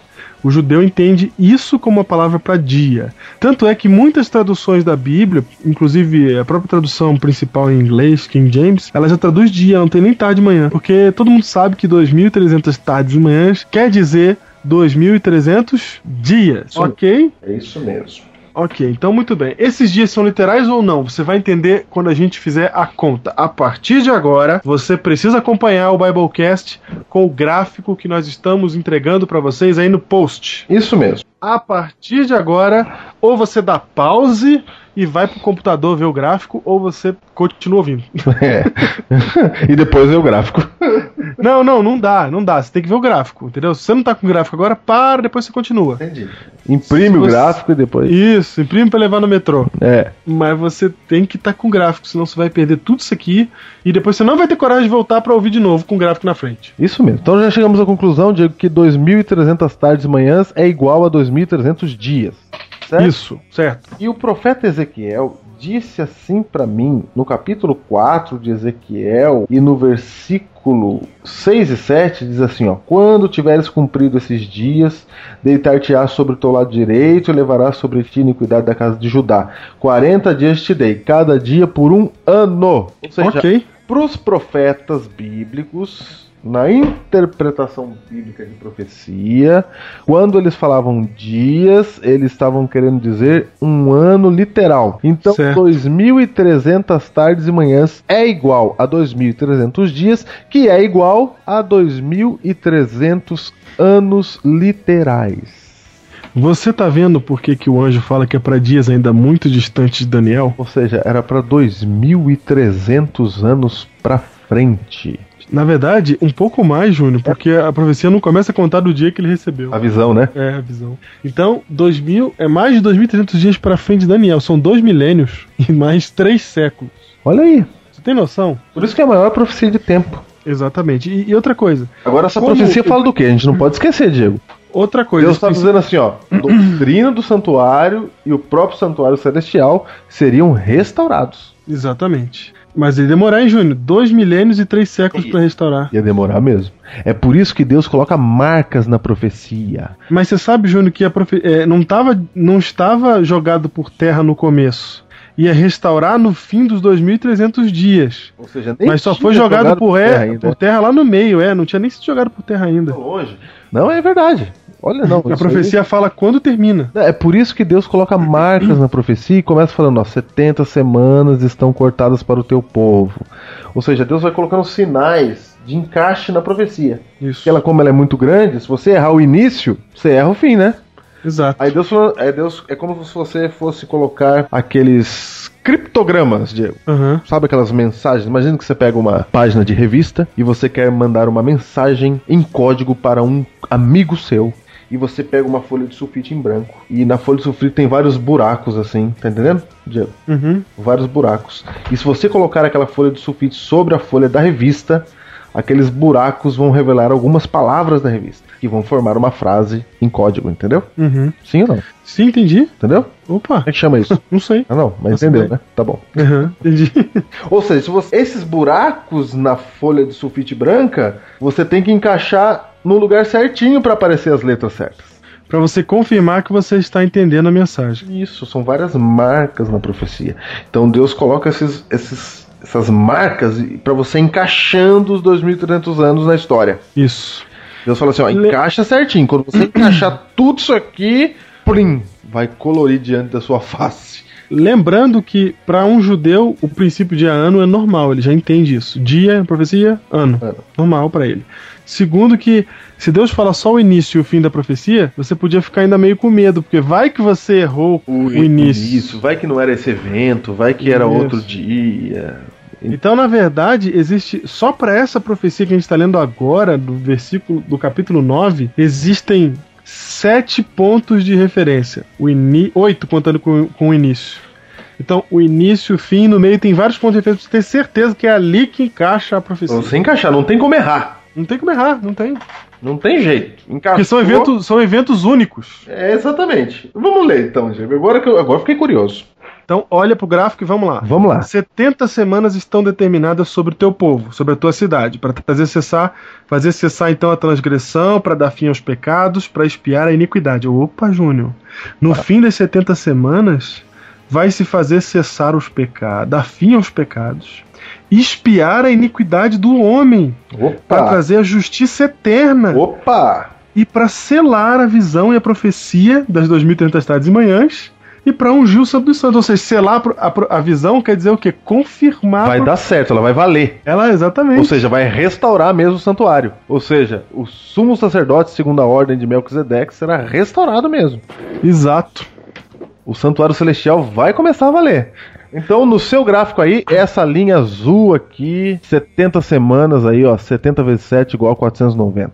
Exatamente. 490 anos, porque uma semana, 7 dias, que é igual a 7 anos. Aí você vai falar assim, mas por que começa nesse ano aí do gráfico? Calma, Calma, calma, calma, estamos chegando. calma. Só fica aí com o Só gráfico. na fica mão. aí que você sabe que as 70 semanas tá aqui, ó. Olha só, Júnior. O texto fala que para 70 semanas, passadas 70 semanas, durante ela vai se fazer cessar a transgressão, dar fim aos pecados e a iniquidade. Júnior, quem passou anos olhando para o santuário sabe que o dia que vai dar fim aos pecados, o dia em que a iniquidade será expiada, o dia que a justiça eterna virá sobre nós vai ser que dia? O dia que for morto o Cordeiro de Deus que tira o pecado do mundo. É isso mesmo. Nesse dia, os pecados cessam e a, e a iniquidade está expiada porque foi morto o Cordeiro de Deus que tira o pecado do mundo. Que tira o pecado do mundo, certo? Certo? Ou seja, Então- estava profetizada a morte de Cristo. Isso, e para ungir o santo dos santos, Júnior. Ai, meu Deus. Que o santo dos santos é, é- é parte da onde mesmo? Do santuário. Exatamente. Aí vamos ver o verso 25. Sabe e entende. Ó, vou te. Quando fala sabe e entende, meu amigo, você presta atenção. É, sabe e entende. Você presta atenção que a Bíblia está dizendo assim, ó. Vamos entender agora essa confusão que eu tô criando aqui, esse códigozinho. Vamos lá Então, então. presta atenção, sabe e entende. Agora vai dar o início da profecia. Desde a saída da ordem para restaurar e para edificar Jerusalém até o ungido, o príncipe. Quem é, Júnior? Jesus. Tá escrito com P maiúsculo com U maiúsculo na A Bíblia. unção de Jesus foi no dia do seu batismo. Até, Júnior, o ungido, o príncipe, sete semanas e sessenta e duas semanas, e as praças e circunvalações se reedificarão, mas em tempos angustiosos. Opa, então olha só, olha só, olha só, olha só, gente. Vem comigo. A Bíblia tá falando assim, ó. Tem 70 semanas. Aí Deus começa a picotar essas 70 semanas. É um trava-língua falar isso, né? É. E ele picota da seguinte maneira: ele dá o início aqui, ele fala assim, ó, quando sai a ordem para restaurar e edificar Jerusalém, porque Daniel está vivendo no tempo do exílio. Isso. Jerusalém estava é, Destruído. monturos, monturos. E a saída da ordem para restaurar e edificar foi no decreto de Ataxerxes para a reconstrução de Jerusalém no ano 457 a.C., que está aí a primeira datinha do seu gráfico. Pá! É a saída da ordem para restaurar e edificar Jerusalém. 457 a.C. Está em livros de história, está no Wikipedia, está onde você quiser. Tá aí. A seja, ordem saiu em 457. Na verdade, até teve uma ordem anterior, mas a única que foi cumprida, que valeu, que falou assim: agora o povo falou, saiu a ordem, vamos construir, foi 457 antes de Só lembrando que Daniel está tendo a visão lá no ano por volta do ano 550 a.C. Ou seja, é quase 100 anos depois de Daniel. Isso. Começa a contar as 2.300 tardes de manhã. Então veja só, aí Deus fala assim, ó, verso 25. Desde a saída da ordem, 457, aí ele fala assim, ó, você divide aí, ó, 7 semanas e 62, que dão 69 semanas, dá Isso. 70, Isso. ok? Tracinho Então ele fala- marrom aqui, ó. Isso. Para baixo. 7 semanas e 62 semanas. Que dão 69 das 70.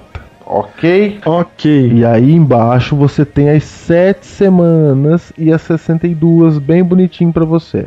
As 7 semanas tá em azul claro, que dá 49 anos, até o ano 408 a.C., que foi a restauração de Jerusalém. Então a ordem saiu em 457, mas a Jerusalém ficou pronta em 408. Isso. E aí as 62 semanas que completam aí. Completa não, vai faltar uma ainda. Dá mais 434 anos até o ungido, o príncipe, ano 27 aí do seu gráfico, que tá escrito batismo de Jesus. É uma marca da profecia, entendeu? Deus Jesus se batizou no ano 27 depois de Cristo. porque, só pra você saber, quando fizeram o nosso calendário, o camarada que colocou o dia do nascimento de Cristo como ano 1, ele errou e depois descobriu que Jesus nasceu mais ou menos no ano 3 ou 4 antes de Cristo. Ele nasceu antes dele mesmo. Isso, é porque o cara que fez o calendário errou na época que fez. Só por isso. Ah, e outra coisa que isso não é coisa da gente que a gente tá inventando, não. Isso aí também qualquer pessoa sabe, tá no Wikipedia, tá por, por perguntas do professor de história, etc. Não, porque você pode perguntar assim, como é que o batismo de Jesus foi no ano 27 se ele foi batizado com 30 anos? É isso. Não, é, eu isso. sei, mas é que, como a gente tá explicando que teve um erro no calendário gregoriano e o calendário gregoriano é aceito por todo mundo, alguém pode achar que a gente tá ah, inventando isso, mas é só falta de informação dessa pessoa, porque isso está, todo mundo sabe disso. Jesus nasceu no ano 3 antes de Cristo. Agora tem um detalhe muito interessante. Do ano 457 a.C., se você somar mais 483 anos, que são aqui as, as 69, 69 semanas. semanas. dá exatamente no ano 27. Encaixa a marca, Uhum, entendeu? Entendi. Na verdade, dá o ano 26, só que não conta ano zero. Na calculadora, conta o zero. Na vida real, não existe ano zero. É ano 1 antes de Cristo e ano 1 depois de Cristo. Não tem ano zero. Então, como não tem ano zero, dá exatamente o ano 27. Olha só que coisa. Tô falando isso porque eu sei que você vai pra calculadora e aí você vai falar, ah, deu errado aqui no meio do 26. Sim, porque a calculadora conta o zero. Porque a calculadora usa números cardinais. E nós estamos falando de números ordinais. Primeiro, segundo, terceiro. E nos Ok. números ordinais não tem primeiro, antes do primeiro, quem que chega? Não chega ninguém, entendeu? Não tem o zero no número cardinal. Muito bem, professor José presente aí conosco. Então, Júnior, primeiro, o primeiro ponto de referência é quando começa. Começa em 457. Segundo ponto de referência, quando passa as primeiras sete semanas, ou seja, os primeiros 49 anos. 7 vezes 7, 49. Que é, bate exatamente, olha que coincidência, Nossa! no, no ano que Jerusalém está restaurada. Ô Diego, isso tudo muito depois da morte de Daniel. Não, porque olha só, o texto fala assim: desde a saída da ordem para restaurar e edificar Jerusalém. Então, aos pontos de referência: a hora que sai a ordem e a hora que ficar pronto. Ok. E é exatamente isso, nas sete semanas, 49 anos. Bateu certinho aí. Aí, mais 62 semanas até o batismo de Jesus, até o ungido. Daí eu não precisava ler mais nada, né, Júnior? Já confirmou, né? Já confirmou, já tá encaixado. Já confirmou. Mas Mas, Deus- se você ainda for, for muito cético, Deus fala, então tome. tome. Então, verso 26. Depois das 62 semanas. Aqui no seu grafiquinho vai começar a linha cor de abóbora. Isso. No fim da linha vermelha, que é 62 semanas, começa a linha cor de abóbora. Ou seja, Então, no Logo fim das faz o 62, isso, no fim das 62 semanas será morto ungido e já e não e já não estará. E o povo de um príncipe que há de vir destruirá a cidade, o santuário, o seu fim será num dilúvio. E até o fim haverá guerra, desolações são determinadas. E tá tendo guerra até hoje. Tá dizendo que a guerra é até o fim e tá realmente sendo até o fim. É, exatamente, até o fim. E fala que o santuário de novo seria destruído e a cidade seria destruída de novo no fim dessas sete, E foi mesmo. dessa, uni, dessa uma semana. Agora certo? veja só, verso 27. Ele, depois das 62 semanas, ele, Uhum. quem? Ele quem? O ungido, Ungido. o príncipe, Isso. Jesus. Ele fará firme aliança com muitos por uma semana. É a semana que faltava aqui, ó, das 70, não é? Uhum. Analisamos até agora 69 e falta uma semana. Uhum. Então diz- assim, ó, ele fará firme aliança com muitos por uma semana. Na metade da semana, ó, mais uma marca. Mais uma. Metade da semana, três anos e meio. Isso. Quanto tempo durou o ministério de Cristo? Três anos e meio. Opa! O que, que vai acontecer na metade da semana? Fará cessar o sacrifício e a oferta de manjares. Por quê? Eis o Cordeiro de Deus que tira o pecado do mundo. E o Acabou. véu do santuário se rasgou de alto a baixo. E aí ele faz cessar o sacrifício e a oferta de manjares no santuário terrestre. Acabou. Acabou. É a morte de Jesus no ano 31. A Bíblia está prevendo com 500 anos de antecedência o dia que Jesus será batizado, Morto. o dia que ele será morto. Gente, não dá pra não acreditar na Bíblia. Desculpa, mas. Ah, desculpa, não, ah, desculpa, mas. Desculpa. Desculpa. Não. Desculpa. E se, e se você falar assim, é, mas isso aí foi inventado por homens, Ah, alguém escreveu isso aí depois. Então é o seguinte: manuscritos de Qumran, ciência, arqueologia, o texto de Daniel foi encontrado de 250 anos antes de Cristo. Tome, durma com esse barulho. Não, desculpa. Diego, eu vou falar um negócio pra você. Eu acredito na Bíblia porque eu, eu sou uma pessoa sem fé. É verdade. É verdade. É verdade. Eu, pra mim tem que provar tudo, tem que analisar. Eu não acredito em qualquer coisa. É verdade. Eu não É acredito em qualquer coisa. Como eu não acredito em qualquer coisa, Diego, eu tive que acreditar na Bíblia. verdade. Não teve jeito. Não teve jeito. Não teve jeito. Tava aqui. Tá aqui, bem na minha cara. Ah, isso aqui nós já fizemos um Biblecast com outro gráfico da galera dispensacionalista. Eles pegam essa última semana aqui e jogam lá pro futuro, lembra? Lembro. Aí na metade da semana veio o anticristo pra eles, etc. Pra eles, um ungido é o anticristo. É, na- É o eu não vou nem falar disso. contrário. Eu não vou nem falar disso. Tá, não A gente já falou, não é? Ô, Júnior, e olha só, fala assim que durante essa última semana ele fará firme aliança com muitos. Júnior, essa semana foi a semana, é, é, ou seja, esses sete anos, começando do momento que Jesus se batizou e começou seu ministério, os primeiros três anos e meio que foi o tempo do ministério dele, ele fez aliança com muitos. Claro que fez. Meu, foi. foi meu, Jesus dividiu a história da humanidade entre antes e depois do nome dele, porque durante esse períodozinho de três anos e meio, ele chamou a atenção do mundo inteiro, entendeu? Lá, só naquela região dele, porque tinha gente que não sabia, mas por causa da maneira como ele foi naquela região dele, hoje o mundo inteiro, a maioria é cristã. Então, esses três anos e meio, ele fez aliança com muitos. E outra coisa, depois que ele morreu, ele continuou fazendo, porque teve Pentecoste, Júnior os atos dos apóstolos começaram a acontecer. Então, é muito claro o texto bíblico. Durante esse período, ele vai- estar lá ungido e ele será cortado no meio da semana. E é metade de sete a exatamente três anos e meio. Eu não tem como discutir. É Ah, como- é, desculpa. Tá muito claro isso aqui. Vamos lá então. Já, já encaixou, mas tudo Já bem. encaixou. Por que, que é o ano 457? Eu devia falar, porque tá, dá certo. porque dá certo, né? Porque dá certo. Meu, não tinha outro ano que daria certo. Isso. Mas o engraçado é que no ano 457, Diego, saiu realmente a ordem pra restaurar e edificar Jerusalém.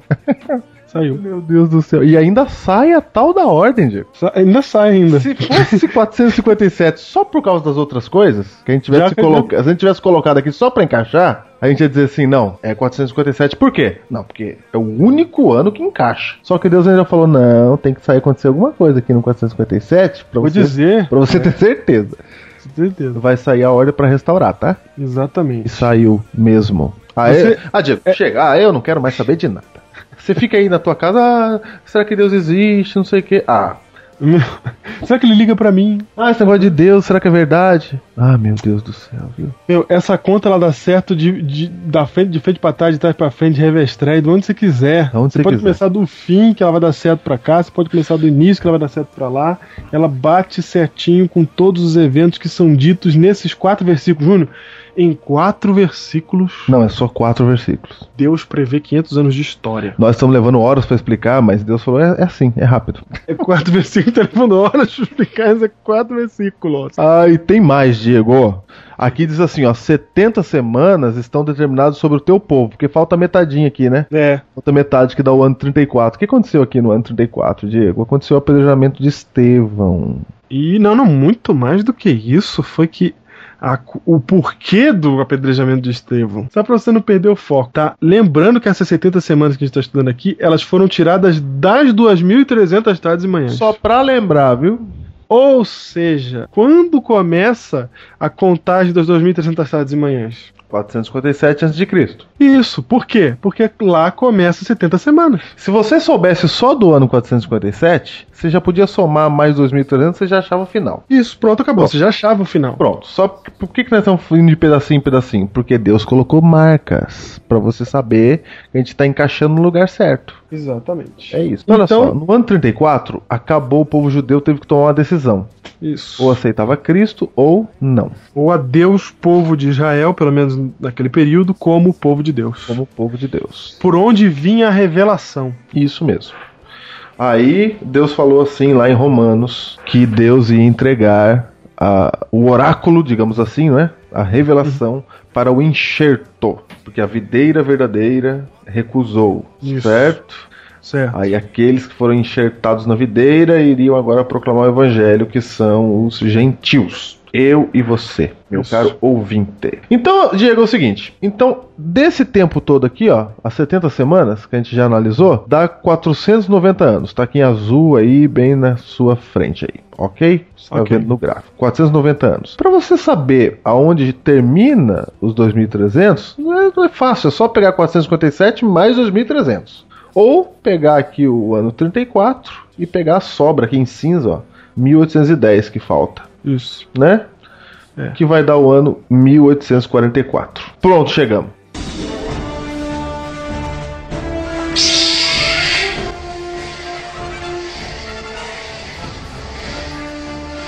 O ano 34, Júnior, é o ano que termina as 70 semanas que estão determinadas sobre o povo de Israel, porque a partir do ano 34, o povo de Israel não seria mais o povo por onde a revelação de Deus viria. Como que isso aconteceu, Júnior? Como é que, como é que a gente sabe que a partir daquele momento não tinha mais. O, o povo de Israel não era mais o povo de Deus?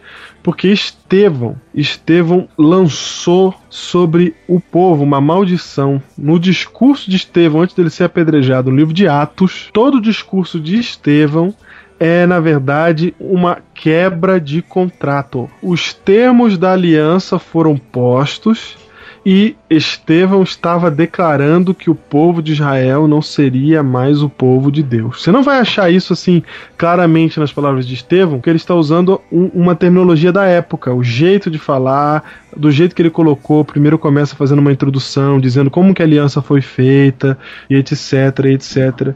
Até que no final o povo fica revoltado e apedreja Estevão, por quê? Porque era muito grave o que Estevão estava fazendo. Era muito grave. Estevão estava dando a sentença para o povo de Israel do fim do período em que o povo de Israel foi o povo, a videira verdadeira. Tanto que eles nem deixam ele terminar o sermão. Muito bem.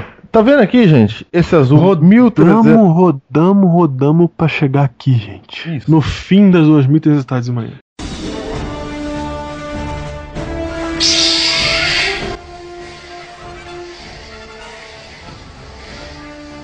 Eu só quero, sabe esse aqui, ó? 1335 dias, que você tá vendo aí em azul, 1290 dias e 1260 dias. Isso aqui é outro Biblecast, tá? Não vamos falar disso hoje. Isso. Nós vamos direto do ano 34 para aqui, ó, 22 de outubro de 1844. E aí eu retorno lá no Biblecast número 1, Exatamente. quando tudo começa errado. Você sabe exatamente o que aconteceu aqui em 22 de outubro de 1844, se você ouvir o Biblecast número 1, 2, 3 e 4. É isso. Então, em 1844, Júnior, o santuário seria purificado, diz o texto de Daniel 8,14? Diego, tem um detalhe. Hum. Eu me emociono. Hum. Porque De- Deus falou lá com Daniel que em 1844, não faz tanto tempo não, Diego. Nem completou 200 anos. É verdade, meu. O que, que ia acontecer aqui? A doutrina do santuário seria restaurada. O saber do livro de Daniel se multiplicaria. E o santuário celestial iria entrar, ia começar o juízo final. Tudo aqui nesse dia está determinada a data, porque a gente colocou o- a profecia nas marcas que Deus mandou a gente colocar. E dá 1844. É isso. Perto agora. Ali, ali, ontem. Em 1844, a caravana da coragem, os teus filhos, que edificariam as antigas ruínas, eles apareceram.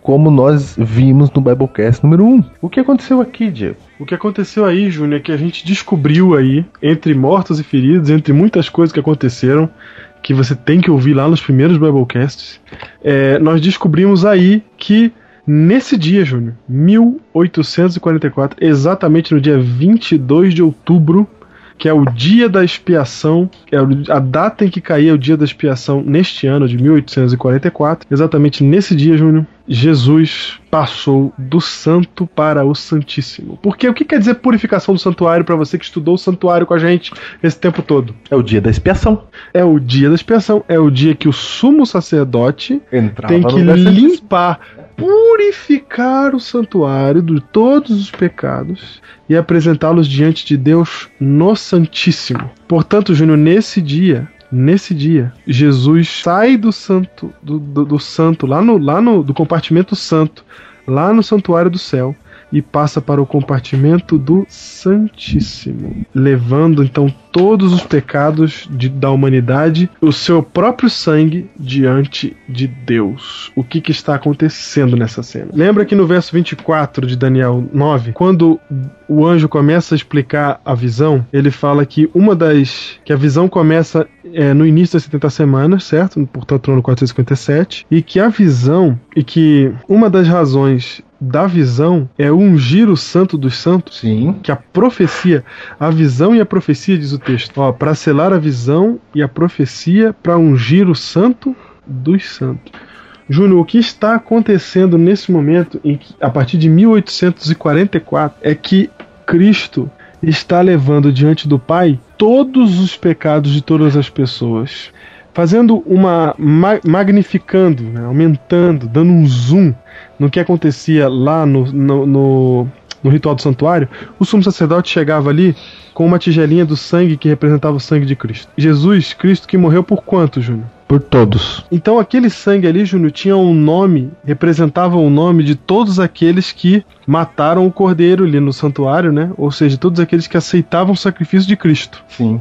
Quem não aceita o sacrifício de Cristo já está condenado, não tem, Não não vai apresentar nada diante de Deus. Tá morto. Tá, tá na roça já, exatamente. Só vai apresentar diante de Deus o nome daquele que Aceitou o cordeiro. isso, que está salvando sua vida no sangue do cordeiro. Então, aquele sangue que o sumo sacerdote leva diante de Deus representa todos aqueles que aceitaram a Cristo Jesus. A partir de 1844, Jesus ele entra no Santíssimo, portando na sua mão o seu sangue, né, ou representação do seu sangue. Ele entra, né, não tem sangue nenhum, porta, porta nada na mão dele.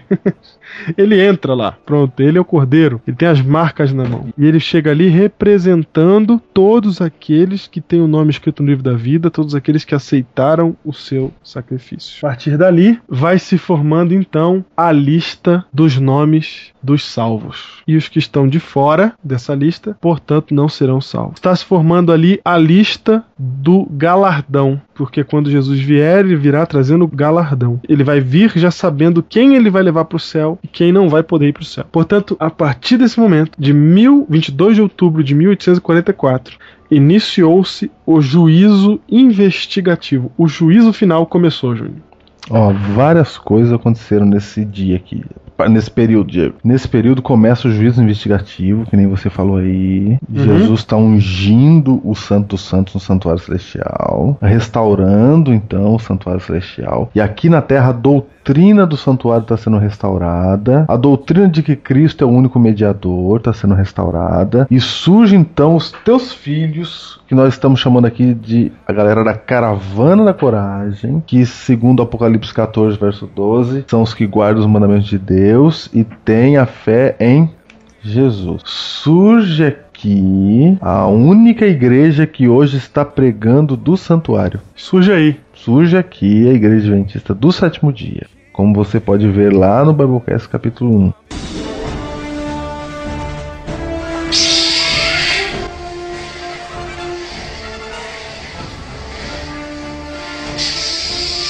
Por exemplo, Júnior, Igreja é, Batista fala de graça? Fala, Presbiteriana fala de graça? fala. Assembleia fala de graça? Sim. É, metodista fala de crer em Cristo para salvação? Opa, Wesley Então- firme? Isso. Adventista fala? Fala. Então, até aqui, nesse ponto, tudo igual, certo? Igual.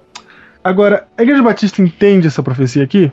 Não entende, Diego. É contra. Não gosta. Mas tá tudo certinho aqui. Eu não, Entendeu? eu não vejo outra maneira de, de olhar isso aqui. A gente não tá dizendo que a gente é melhor que ninguém. Não estamos dizendo isso. Estamos dizendo que a gente entende uma coisa que as outras pessoas divergem de nós. Até agora não apresentaram um argumento melhor do que esse aqui. Se tivesse um argumento melhor do que esse aqui, e a gente estudou os outros argumentos, nós não estaríamos aqui. Estaremos lá. E se aparecer, eu vou pra lá também. Acabou. E se, e se me provar que isso aqui tá errado, eu vou pra lá também. Bora, não tô nem aí. Eu vou, eu quero ir pro céu. Exatamente, meu compromisso é com Deus, não é com denominação nenhuma. É pro céu que eu vou. Ex- E vou Exato. mesmo. Então, acontece que se você olhar para estas interpretações que não são essa daqui, meu, não dá, não dá, não dá, não dá. Entendeu? É o que o Júnior fala, não dá. Não tá. E Diego, sabe o que aconteceu aqui? Em- É nada a ver os negócios. Por volta de 1844, sabe o que acontece, Diego? É. Parece que Satanás também manda os seus as suas cartas, né? Uhum. Satanás manda aqui as suas cartas, ele joga na mesa também. Surge nesse período aqui o evolucionismo. É verdade. Surge nesse período aqui, Diego, o espiritismo. Isso. Surge nesse período o espiritismo. Surge nesse período aqui a teologia liberal. Exato. Surge tudo aqui, Diego. Começam. é, ocorrem reviravoltas religiosas, né? Muito grandes, muito fortes. A ponto de se achar que a religião ia desaparecer no fim da- do século passado. Ou seja, como estamos aí, ó, em Aí de setembro, repente veio dois aviões, arrebentaram com duas torres e pronto. Hoje não tem nenhuma guerra no mundo que não seja religiosa. É disso que eu tô falando. Ah, 22 de outubro de 1844 foi o 11 de setembro da Guerra nas Estrelas. E por que Caravana da Coragem? Porque todo esse período do- aí de 2300 anos, esta verdade ela esteve sendo segurada, né? Ela esteve sendo guardada, vamos colocar assim. Essa tocha veio sendo passada por vários movimentos. Então, por exemplo, a, é, a Igreja Adventista nasceu há pouco tempo, 1890 ali, que ela oficializou seu nome, etc. 1860, Diego. 60, desculpa, perdão. É, nesse período ali que, que surgiu o nome. Mas o movimento que guarda o sábado, por exemplo, nunca, nunca deixou de existir. Só pra você ter uma ideia. Então o que eu quero dizer com isso? E eram grupos diferentes. Acabava um grupo, começava outro. Então, o que, que eu, o que eu quero dizer com isso? Eu quero dizer que esta verdade vem sendo guardada.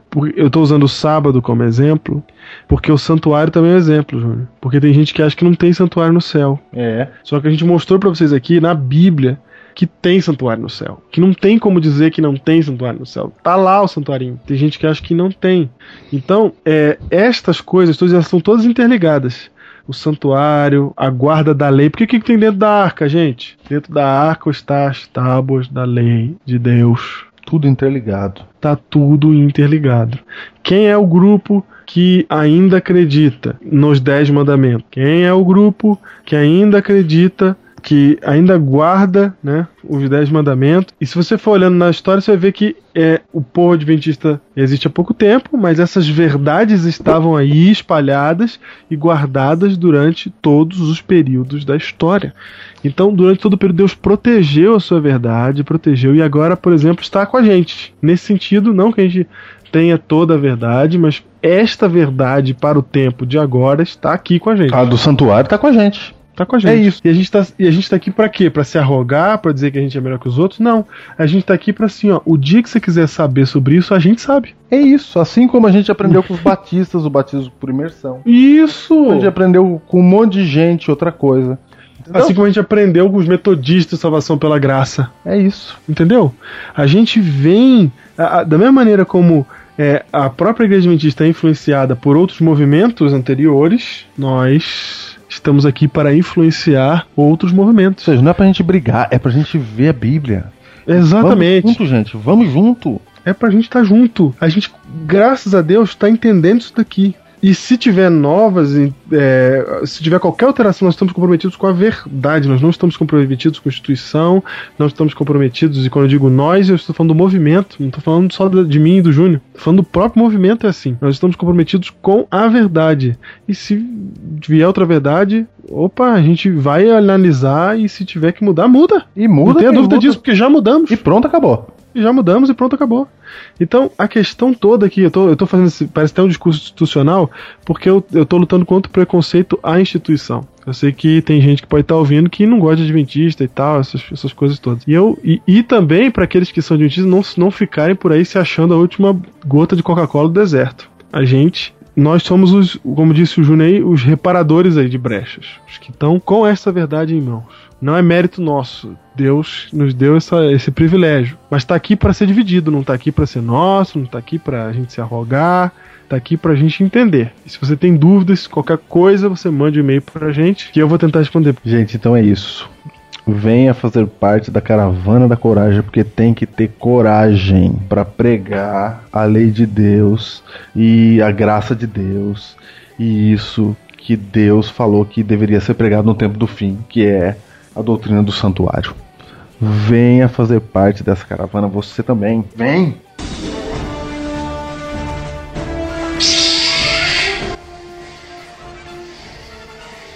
Gente, então é isso.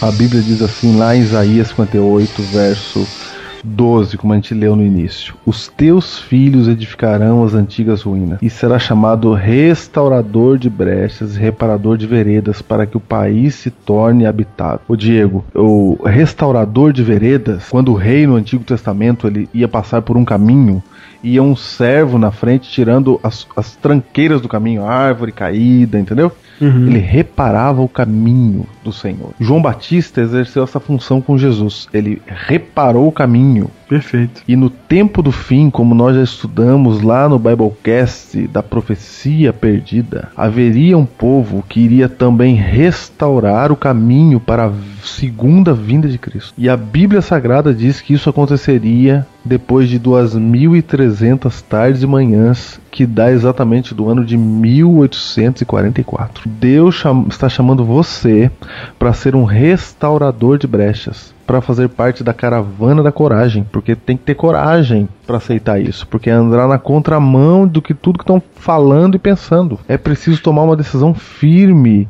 e aceitar o chamado de Deus, porque Jesus vem nas nuvens do céu e ele nos chama para restaurar as veredas. A doutrina do santuário de que Cristo é o único mediador, que nós podemos ir direto a Cristo, havia sido lançada por terra.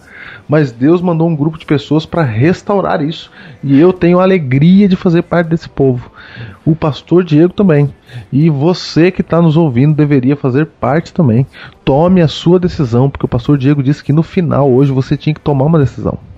Você e você que é da igreja adventista já, talvez esteja falando assim: "Ah, para mim tá tudo certo, já resolvi, já tô". Não, não, não, não tem nada certo enquanto você não entender que salvação é pela fé, que não é pela lei, mas que é pela graça, que é somente em Cristo Jesus. E para entender isso, eu te garanto que não vai ser ouvindo um podcast, eu te garanto que não é entendendo um sermão, você só vai entender isso quando você viver uma vida cristã de estudo da Bíblia, de oração, e você pedir para Deus te ajudar a entender esse conceito que é contra a nossa natureza, que é contra o lado negro que está em nós. Se você está, aonde quer que você esteja, em qualquer religião que você esteja, ouça o chamado de Deus. Você está sendo chamado para restaurar, restaurar as veredas, para acabar com o engano, para participar dos eventos finais dessa terra, dessa guerra nas estrelas.